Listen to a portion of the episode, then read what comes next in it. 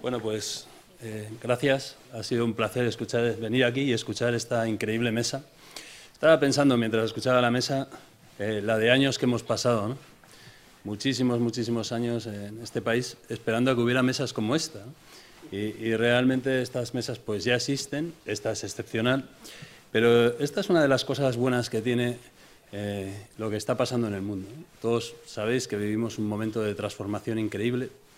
Ese momento de transformación increíble está teniendo crisis. ¿no? Muchas veces yo pienso si realmente emprender es lo que hay que hacer. Y, esto es una gran pregunta.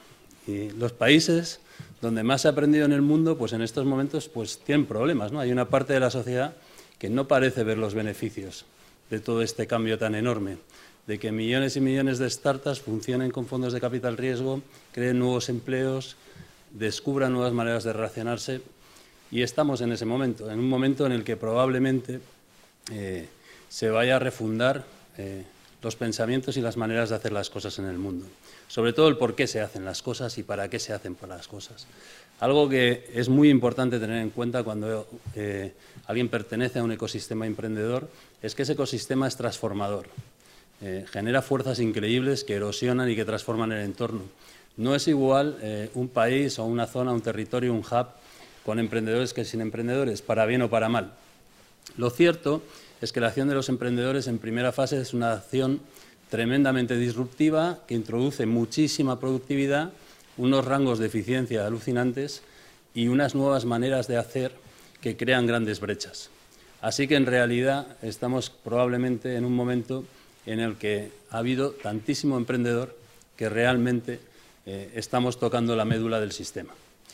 Y esto se puede ver en cualquier sitio del mundo, se puede ver en San Francisco, se puede ver en Nebraska, que ha perdido un montón de población en los últimos años, o se puede ver en Nueva York, o se puede ver con total tranquilidad en cualquier ciudad de China.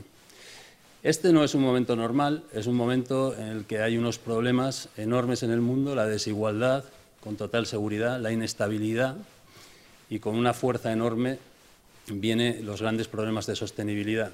Estos problemas, desde un punto de vista emprendedor, se ven como una oportunidad, oportunidad en muchos casos de negocio, en otra transformadora desde el punto de vista social, pero son sin duda problemas que no son ajenos a la creación de la red de emprendedores mundial.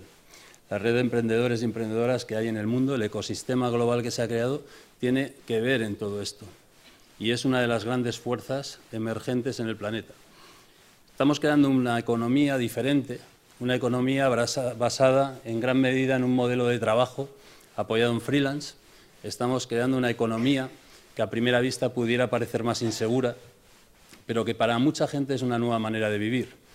Este es el equilibrio ligero y el filo de la navaja en el que nos encontramos en este momento en el mundo, un cambio de forma de vivir, un cambio profundo, enorme, y un cambio que todos sabemos que es exponencial, que no va a parar, que probablemente los países eh, que no participen, pues es altamente probable que cuando vuelvan a participar ya no puedan hacerlo al mismo nivel que lo han hecho.